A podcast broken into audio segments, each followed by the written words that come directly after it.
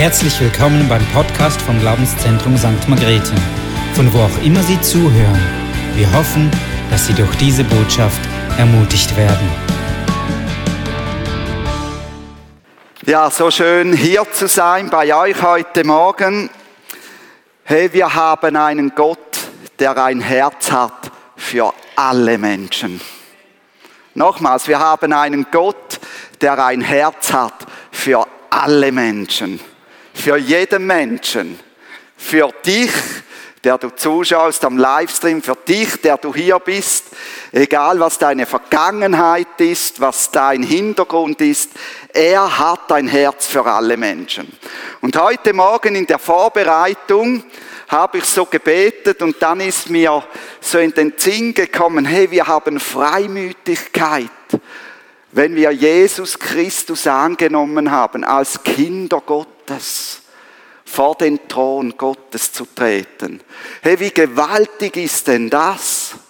Stell dir vor, da ist der Königspalast, Gott, der König sitzt auf dem Thron und er sagt nicht einfach, ja, du darfst nicht zu mir kommen, ich habe zwar ein Herz für dich, aber bitte bleib draußen. Er sagt, nein, du darfst hineinkommen von Thron. Du hast die Freimütigkeit und ich will Gemeinschaft mit dir. Ich will dich in meiner Nähe haben, im Thronsaal bei mir. Hey, wenn ich Gott wäre, dann hätte ich den Engel gesagt, okay, bleibt hier. Und dann hätte ich noch einige Leute in den Thronsaal gelassen. Aber Gott gibt jedem die Möglichkeit, in seine Nähe zu kommen. Und das ist so gewaltig. Und ich danke Gott so für sein Wort, wo er uns diese Dinge sagt. Das ist nämlich Hebräer 4.13, wo er das sagt, dass wir die Freimütigkeit haben, durch Jesus Christus in seine Gegenwart zu kommen. Wir sind ja in der Visionspredigt von unserer Gemeinde und heute sind die Werte dran. Die Werte, die wir als Gemeinde einfach gewichten wollen, die wir leben wollen. Die Bibel hat so viel mögliche Werte und ich danke Gott für sein Wort. Und all die Werte, die ich heute auch predige, die haben ihre Grundlage auch in der Bibel. Wenn wir in die Bibel schauen, dann sehen wir, wie Gott seinem Volk Israel gleich zu Beginn die zehn Gebote gab, die auch für die Menschen wichtig sind, die Jesus Christus nachfolgen. Er hat ihnen gleich Werte mitgegeben, die wichtig sind. Jetzt ist es wichtig, die zehn Gebote, die retten uns nicht, die bringen uns auch nicht in die Gegenwart Gottes, es ist allein Jesus Christus, der uns rettet und in die Gegenwart Gottes bringt. Aber die zehn Gebote, sie bewahren uns an unserem Leben Schaden zu erleiden und sie bewahren uns davor, anderen Schaden anzurichten. Sie bewahren davor, Schaden in der Beziehung zu Gott zu erleiden und sie bewahren davor, Schaden in den Beziehungen mit Mitmenschen zu erleiden. Und darum hat er die zehn Gebote gegeben, weil er es gut meint mit uns. Und sie bringen uns sicher ans Ziel. Und ihr seht hier ein Bild von einer Straße mit Leitplanken. Die zehn Gebote sind wie Leitplanken, die Reflektoren haben und die uns durch jeden Sturm navigieren, damit wir und andere nicht Schaden erleiden. Und wenn wir diese zehn Gebote haben und uns danach richten, dann bewahrt uns das, von der Straße abzukommen. Es bewahrt uns vor Totalschaden und es bewahrt andere davor, dass sie Schaden erleiden, weil wir von der Straße abkommen. Aber in der Bibel finden wir neben den zehn Geboten viele weitere Werte, die die Bibel hat. Sie ist voll von Werten, die das Zusammenleben bestimmen sollen. Und gerade wir, die wir aus verschiedenen Ländern kommen, verschiedene Kulturen haben und Hintergründe, ist es wichtig, dass wir eine gemeinsame DNA haben. Die gemeinsame DNA ist natürlich Jesus Christus. Er ist das Fundament, auf dem wir alles bauen und das sollen wir bewahren. Aber es braucht auch eine Kultur des Zusammenlebens, eine Kultur des Zusammenseins. Und davon wissen gerade Menschen, die äh, aus verschiedenen Kulturen einander heiraten, wie wichtig es ist, eine gemeinsame biblische Kultur zu entwickeln. Weil sonst wird die Ehe nicht funktionieren. Sonst wird es sehr, sehr schwierig. Und der erste Wert, den wir uns auf die Fahne geschrieben haben als Gemeinde, ist Willkommen. Jeder ist in seiner Einzigartigkeit willkommen. Wir heißen jeden willkommen bei uns. Egal wie alt er ist, egal welchen Hintergrund er hat, jede Person ist willkommen. Und ich hoffe, du hast dich, als du heute Morgen hier hineingekommen bist, willkommen gefühlt. Wenn Leute von uns reden, dann sollen sie sagen können, hey, das ist der Ort, wo du willkommen bist. Und die Bibel zeigt uns im Psalm 139, 14, dass jeder Mensch einzigartig und wunderbar gemacht ist. David sagt dort, hey, wunderbar hast du mich gemacht. Ich bin einzigartig und wunderbar geschaffen. Ich bin ein Werk von dir. Und ich danke dir, Gott, dafür, dass ich einzigartig und wunderbar gemacht bin. Und auch du bist einzigartig und wunderbar gemacht. Ja, wie willst du den Wert Willkommen übernehmen, dass du daran denkst?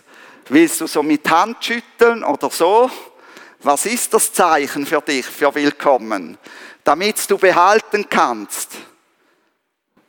Was machst du? so oder lieber so, wink mal jemandem zu, damit der, der Wert sicher bleibt. Genau, einer Person.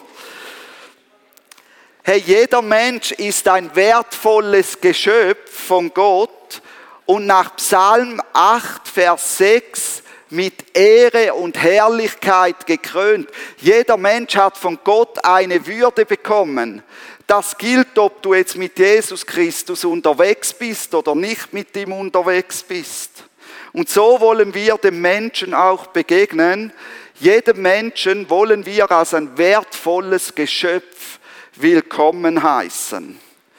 Auch Menschen, die auf Abwege gekommen sind und zurückkommen, wollen wir wie den verlorenen Sohn oder wie die verlorene Tochter in Lukas 15 willkommen heißen.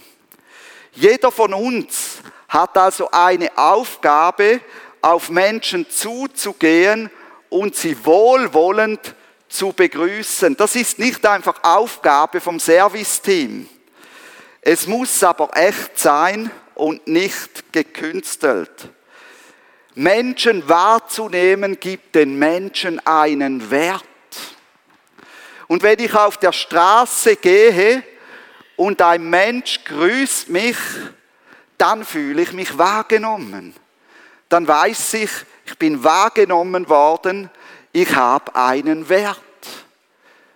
Aber wenn die Menschen einfach an mir vorbeigehen, auf der Straße, werde ich nicht wahrgenommen, dann bin ich ein Niemand auf der Straße. Hey, und die Kultur heute in der Gesellschaft leidet, weil man sich auch auf der Straße nicht mehr grüßt. Und ich will dich ermutigen, beginne auf der Straße wieder Leute zu grüßen. Dann merken sie, ich bin wahrgenommen, ich bin etwas wert.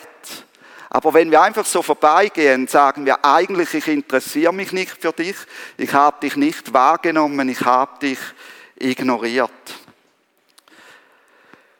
Wichtig ist aber auch ein Gespür zu entwickeln, was der andere mag, gerade wenn er zu uns hineinkommt. Also gib nicht jemandem zehn Sekunden die Hand und sage, schön bist du da. Und der andere sagt, wann kann ich endlich wieder loslassen? Sondern entwickle das Gespür, es geht um den anderen, nicht um dich. Und er soll sich willkommen fühlen. Hast du gewusst, dass meistens die ersten zehn Minuten darüber entscheiden, ob eine Person wiederkommt oder ob sie nicht mehr kommt. Ausschlaggebend, ob ein Erstbesucher, der Gott noch nicht kennt, wiederkommt, ist nicht die Predigt, nicht der Lobpreis, nicht die Moderation, sondern das Klima, willkommen zu sein, sich zu Hause zu fühlen. Und die gute Nachricht ist, du kannst dazu beitragen. Das ist nicht einfach die Aufgabe der Pastoren. Das ist von jedem, der hier in den Gottesdienst kommt, die Aufgabe. Sag, hey, ich gehe heute Morgen hin und auch ich begrüße Menschen. Das beginnt schon vor dem Gebäude. Wie begegnen mir die Leute, die in die Kirche gehen? Wie werde ich begrüßt, wenn ich in die Kirche hineinkomme? Freuen sich die Leute, dass ich komme? Wie begegnen mir die Sitznachbarn im Gottesdienst? Ob dieser Eindruck nachhaltig bleibt, entscheidet sich dann auch am Schluss vom Gottesdienst. Interessieren sich die Leute wirklich für mich oder stehe ich hier im Feuer wie der Esel am Berg? und laufe nach Hause, ohne einen Kontakt gehabt zu haben. Und wenn das stimmt, dann ist es fast sicher, dass Erstbesucher wiederkommen und mehr über Gott erfahren. Geschieht dies nicht, ist die Wahrscheinlichkeit klein, dass sie wiederkommen. Zu dieser Willkommenskultur gehören auch schöne und saubere Räumlichkeiten. Ist die Toilette sauber, kommt eine Person gerne wieder. Und ich bin so froh um die Leute, die hier putzen und reinigen. Du trägst zur Willkommenskultur bei. Das hat mit deiner Willkommenskultur zu tun. Sind die Räumlichkeiten gepflegt und in Ordnung? spielt im Hintergrund eine angenehme oder eine aggressive Musik. Sind alles Dinge und das spielt eine Rolle und wir kreieren einen Ort für Begegnungen und gute Gespräche und wir wünschen uns, dass es den Menschen bei uns gut geht und sie hier Gott kennenlernen. Okay, willkommen. Schön bist du hier. Was immer dein Zeichen ist, das du machst. Der zweite Punkt ist Familie. Für Familie mache ich so. Wie eine Umarmung. Mach auch mal so. Wie eine Umarmung. Das ist das Zeichen für Familie. Wir sind gemeinsam auf dem Weg in gegenseitiger Wertschätzung und Unterstützung. In einer gesunden Familie unterstützen die verschiedenen Generationen einander. Und ich bin so froh für 60 plus, die sich hier treffen und für uns als Gemeinde, für die anderen Generationen beten. Und ich bin so froh für die Jüngeren, die aber auch die 60 plus unterstützen können. Und gerade die Woche hatte ich wieder gute Begegnungen, generationenübergreifend, mit älteren Menschen, aber auch mit jüngeren Menschen. Jedes Familienmitglied trägt zum Wohl der Familie bei und dann geht es der Familie gut. Wenn sich Leute beginnen zu weigern, dem Wohl beizutragen, dann wird es schwierig. Und das merkt man vor allem zu Hause, wenn man Ämtli hat oder Jobs hat und jemand oder zwei Kinder wollen die nicht wahrnehmen. Es wird schwierig. Und die anderen fühlen sich auch nicht mehr wohl, wenn das eine das Ämtli des Staubsaugens beim Essenstisch nicht mehr wahrnimmt und du hast Konfitüre an den Füßen oder weiß ich was, wenn du rumläufst. Bauen Leute ihr eigenes Reich, dann wird das Familienklima leiden und wird unattraktiv. Jeder weiß, geht es der Familie nicht gut, bekomme ich das auch selbst zu spüren, weil ich Teil von der Familie bin. In Epheser 2,19 heißt es, dass wir durch Jesus Familienangehörige Gottes sind. Jeder andere, der Jesus in sein Leben angenommen hat, ist dein Schwester, ist dein Bruder. Wir sind Familienangehörige Gottes. Eine gesunde Familie weiß um ihre Identität. Sie haben alle den gleichen Vater im Himmel und sie sind Kinder vom gleichen Vater. Du und ich, wir haben den gleichen Vater. Und das ist genauso zu gewichten wie die Familie aus Fleisch und Blut, mindestens. Oft macht man eine Familie aus Fleisch und Blut zuerst und dann die andere Familie. Aber das ist genauso zu gewichten. Wir leben in einer Hausgemeinschaft mit Geschwistern und einem himmlischen Vater und den Grundbegriff, den die Bibel dafür benutzt, kommt aus dem Griechischen und heißt Oikos, Hausgemeinschaft. Wir sind eine Hausgemeinschaft, nicht wegen dem Gebäude hier, sondern weil wir an Jesus Christus glauben. Aus dem gleichen Wort wird auch das Wort für Erbauen abgeleitet. Wir finden es zum Beispiel in Römer 15,2 und 1. Korinther 14,26 wieder. Die Bibel macht uns klar, eine Hausgemeinschaft ist dort, wo wir beginnen, einander zu erbauen. Und zwar mit unseren natürlichen Fähigkeiten, die wir haben, die wir zum Wohl für den anderen einsetzen, für unsere Geistesgaben, die wir von Gott geschenkt bekommen, die wir für den anderen einsetzen und auch mit unserem Mund, wo wir andere erbauen können. Wir sollen Gott dienen, indem wir unsere Glaubensgeschwister erbauen, aufbauen und so bleibt die Familienkonstruktion stabil. Und am besten können wir das in der Kleingruppe leben. Darum ist es so wichtig, dass jede Person, die mit Jesus unterwegs ist, da bei uns in die Gemeinde kommt, in eine Kleingruppe geht. Weil dort erleben wir viel mehr Familie, wie in einer Gottesdienstversammlung. Also, Familie, mach nochmals so. Was war das erste? Willkommen, Familie, genau. Der dritte Punkt ist Glaube, wir sind mutig. Das Wort Glauben in der Bibel kann auch mit Vertrauen und Treue übersetzt werden. Glaube ist kein technischer Begriff, sondern hat damit zu tun, wem vertraue ich mehr? Vertraue ich Jesus Christus mehr oder vertraue ich meiner Frau mehr?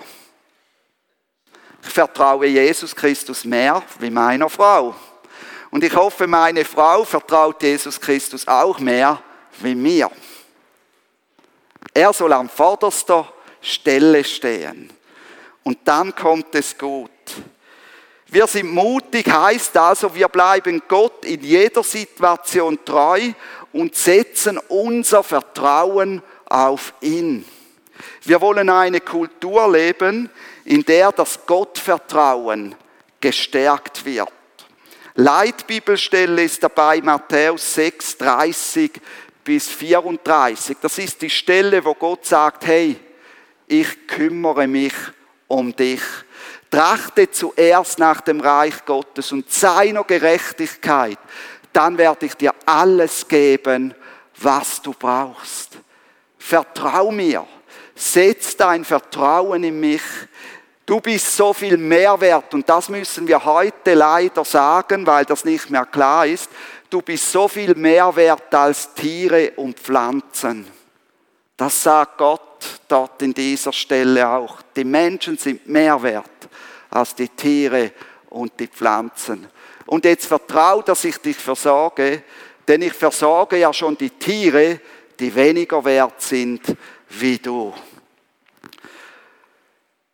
Wir haben einen guten himmlischen Vater, der für uns sorgt. Das soll unser Grundvertrauen sein, das soll unser Glaube sein. Wir wollen ein Ort sein, wo Menschen in ihrem Vertrauen zu Gott gestärkt werden. Wir wollen ein Ort sein, wo die Beziehung zu Gott gefördert und unterstützt wird, wo wir zu den Menschen sagen, setze dein Vertrauen auf Gott. Erhoffe nicht Hilfe von mir in erster Linie. Wir sind auch aufgerufen zu helfen, aber setze dein Vertrauen in erster Linie auf Gott und nicht auf Menschen. Glauben hat mit der Beziehung zu Gott zu tun. Ist die Beziehung zu Gott gut, ist auch unser Vertrauen größer. Ist die Beziehung zu Gott schlecht, ist auch unser Vertrauen klein. Die Glaubenskultur spiegelt die Liebe zu Gott. Sie spiegelt, ob wir uns Zeit für Jesus nehmen und die Beziehung mit ihm pflegen. Du kannst nicht sagen, ich habe großes Vertrauen in Gott, aber du pflegst die Beziehung nicht mit ihm. Es braucht diese Zeiten mit ihm, damit das Vertrauen wachsen kann, damit diese Beziehung stärker wird. Glaube ist etwas, das wächst wie eine Pflanze. Je größer unser Vertrauen in Gott, umso mutiger werden wir werden. In Widrigkeiten wir vertrauen Gott. Bei Herausforderungen, wir wagen mutige Schritte aufs Wasser. Beim Verkündigen vom Evangelium ist es uns wichtiger, ihn zu bekennen, als den Menschen zu gefallen.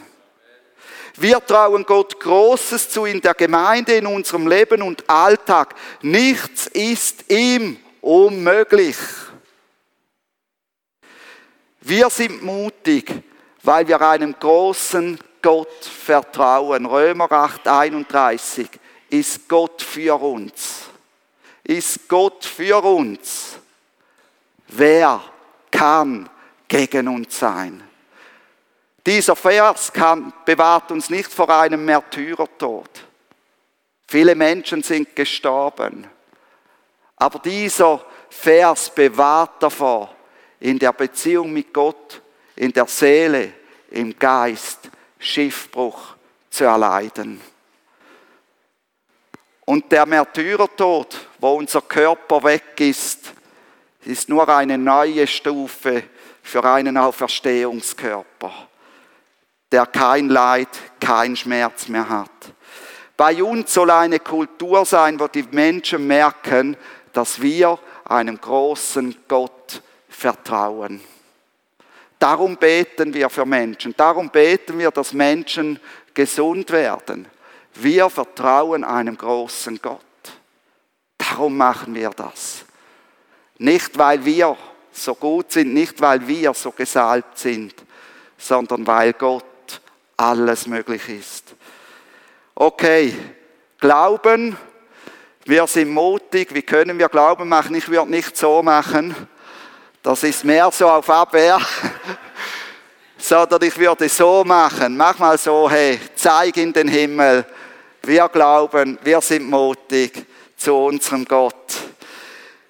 Okay, der vierte Punkt ist Bestimmung. Wir freuen uns, wenn wir Menschen in ihre Bestimmung begleiten können und damit in ein erfülltes Leben.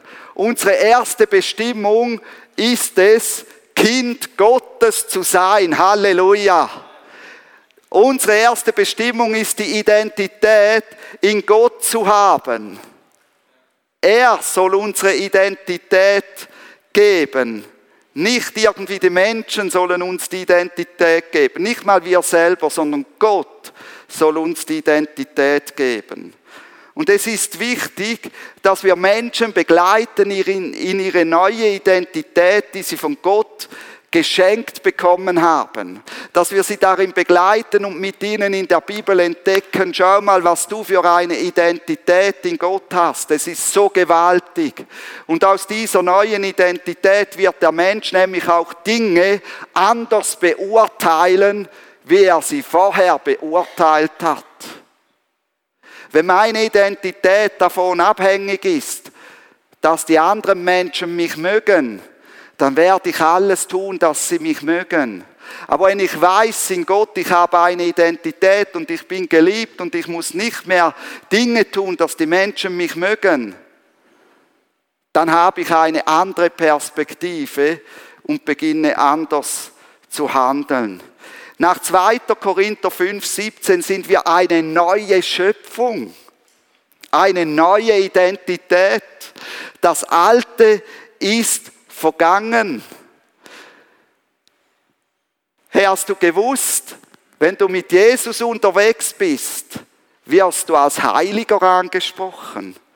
Die Bibel spricht die Menschen in den Briefen immer als Heilige an. Sogar die Korinther werden als Heilige angesprochen.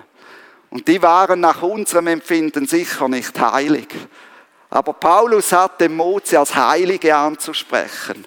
Warum? Weil sie heilig sind in Jesus Christus. Wir sind Familienmitglieder Gottes, wir sind Sohn und Tochter Gottes, wir sind geliebt, gewollt. Er versteht uns durch und durch. Wir sind Ebenbild Gottes. Und auch hier will ich nochmals das ansprechen. Wir sind die einzige Schöpfung, die Menschen, die als Ebenbild Gottes bezeichnet werden. Nicht die Tiere, nicht die Pflanzen. Du als Mensch wirst als Ebenbild Gottes angesprochen. Jeder Mensch hat von Gott Fähigkeiten bekommen. Und wenn wir Römer 12, 4 bis 8 lesen, dann sehen wir, dass die in verschiedenen Kombinationen und in einem unterschiedlichen Maß vorhanden sind. Du hast andere Fähigkeiten wie ich oder vielleicht die gleiche.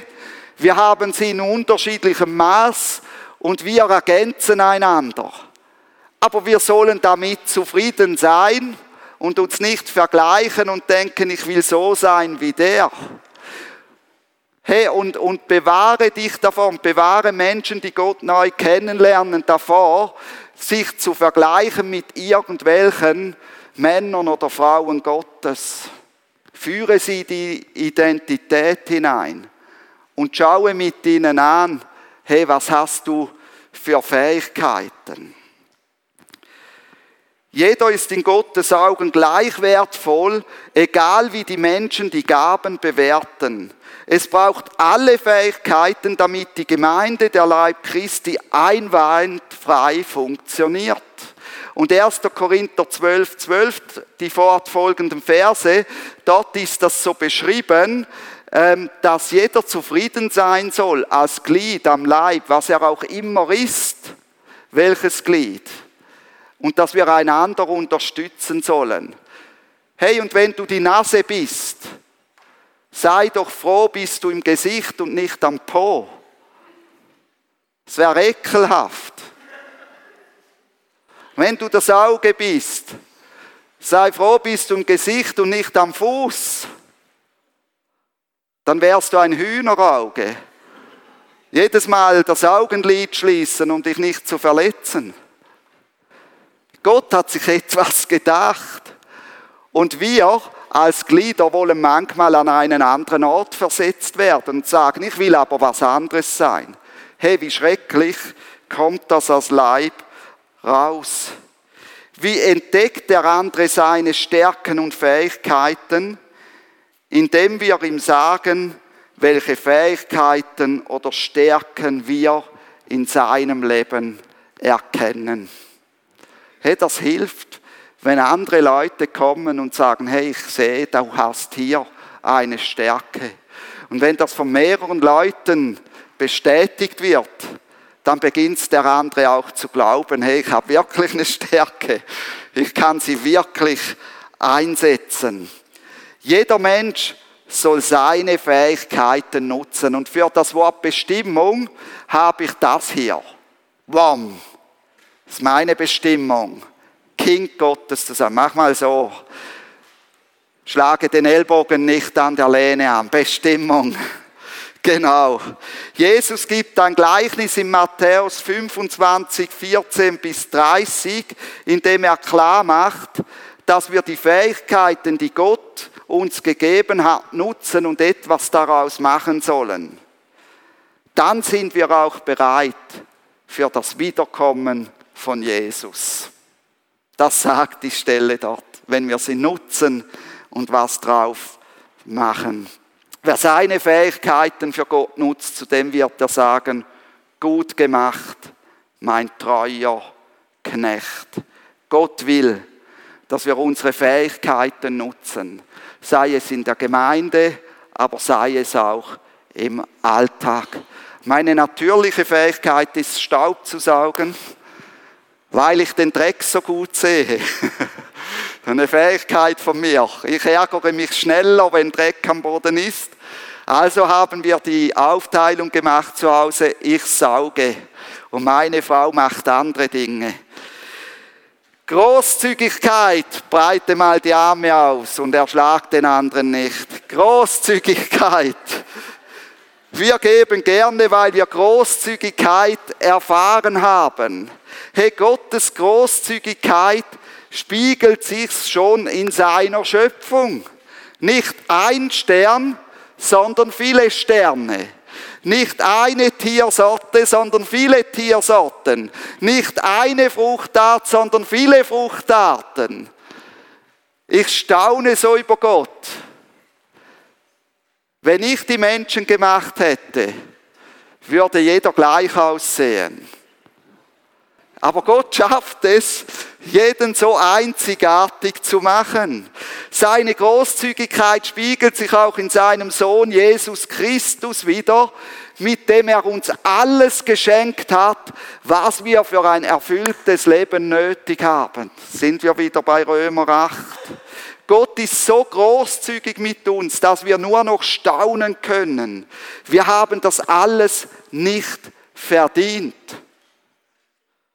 Seine Liebe, seine Vergebung, das ewige Leben. Gott gab dem Menschen zwei Hände. Eine, um von ihm zu empfangen und eine, um das, was du von ihm empfangen hast, weiterzugeben. In Matthäus 10,8 sagt Jesus zu seinen Jüngern, umsonst habt ihr empfangen, umsonst gebt es. Gott hat uns Hände gegeben, damit wir Gutes tun, damit sich unser Herz der nächsten Liebe in den Händen ausdrücken kann. Da gibt es so viele Bibelstellen, die seht ihr hier. Liebesdienste zu tun ist nicht mehr in, nur noch gegen Bezahlung. Die Welt verliert an Wärme und das Elend nimmt zu. Wer soll das alles noch bezahlen. Und wir laufen auf etwas hinzu in der Gesellschaft, weil die ehrenamtlichen Dienste, die kostenlos verrichtet werden, immer weniger werden. Wer soll das bezahlen? Aber wer Gott erlebt hat, der kann nicht anders als sein Herz zu weiten. Mit Gott wird unser Herz weiter und weiter. Du kannst nicht mit Gott unterwegs sein und so ein enges Herz behalten. Das geht nicht. Er gibt gerne weiter und zwar mit einem freudigen, willigen und großzügigen Herzen. Wir wissen wie Paulus, durch Gottes Gnade bin ich, was ich bin. Und seine Gnade an mir ist nicht vergeblich gewesen. Warum? Weil ich das, was ich von Gott empfange, in der Gnade weitergebe. Gott hat uns Hände gegeben, damit wir dem Nächsten dienen. Sein Plan war nicht, dass wir unsere Hände nutzen, um an uns zu reißen, zu drohen, zu schlagen oder zu zerstören. Übe bewusst Großzügigkeit an den Menschen. Großzügigkeit kommt nicht alleine. Darum muss Paulus die Korinther daran erinnern, eine Segensgabe und nicht eine Gabe des Geizes zu geben, weil es eben nicht alleine kommt. Es braucht das bewusste Denken, wem kann ich etwas Gutes tun, und zwar großzügig.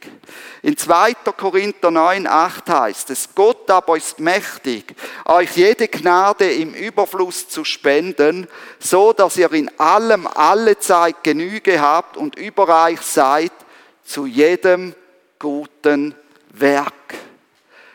Christen sollten als Menschen bekannt sein, die gerne teilen, die gerne geben, die gerne etwas für den anderen tun, die vergeben, die Schlechtes mit Gutem begleichen, die das Evangelium weitergeben, die großzügig sind im zeitlichen und materiellen Bereich, die sich von Gott beschenkt und versorgt wissen.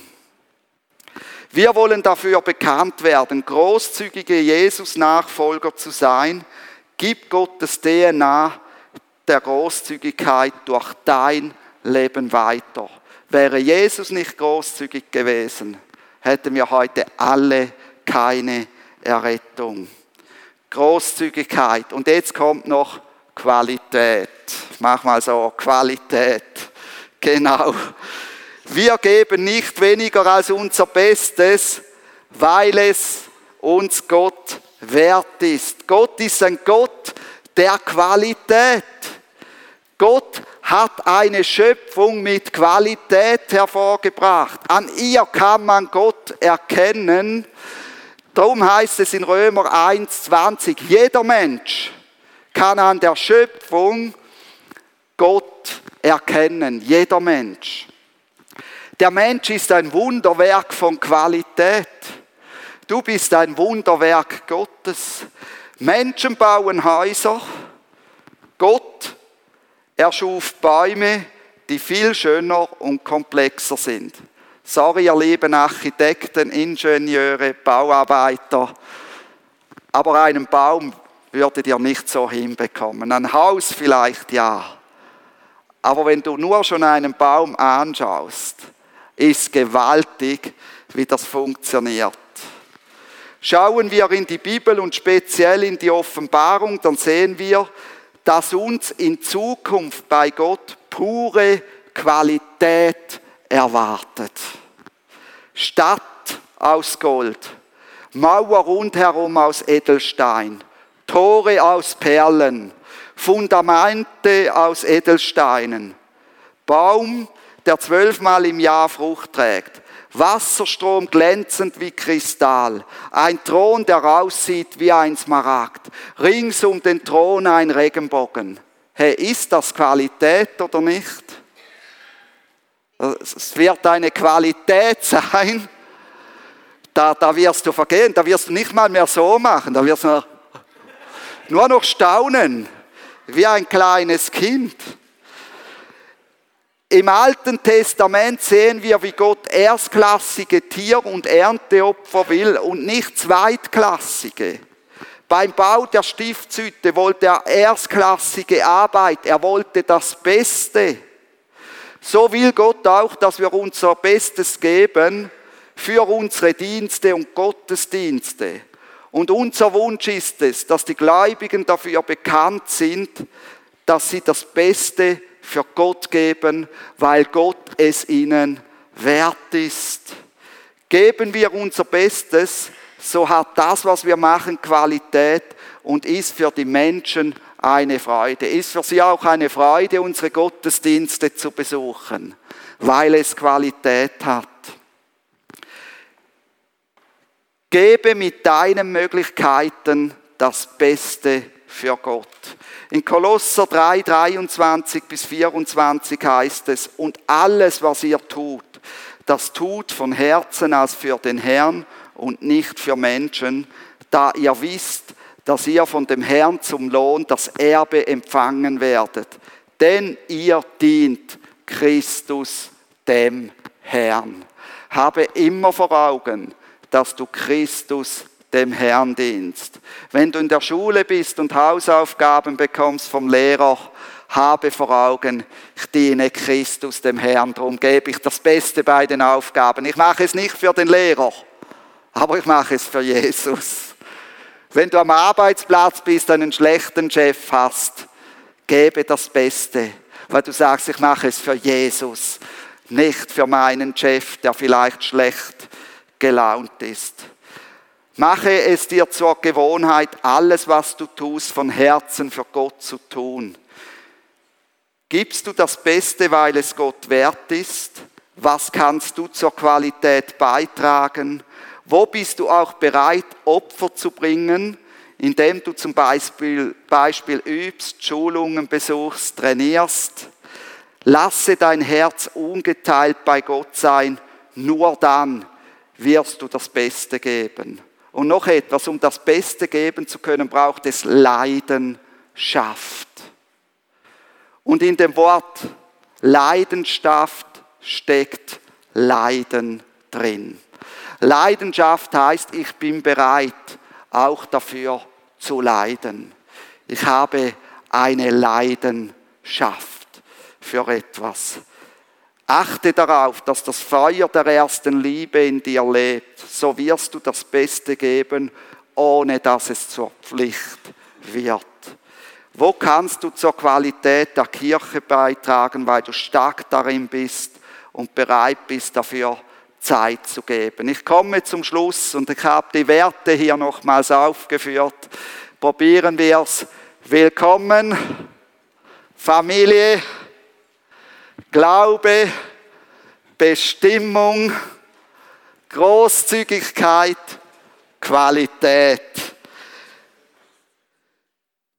Tausche jetzt noch ganz kurz mit deinem Platznachbarn aus. Ganz kurz.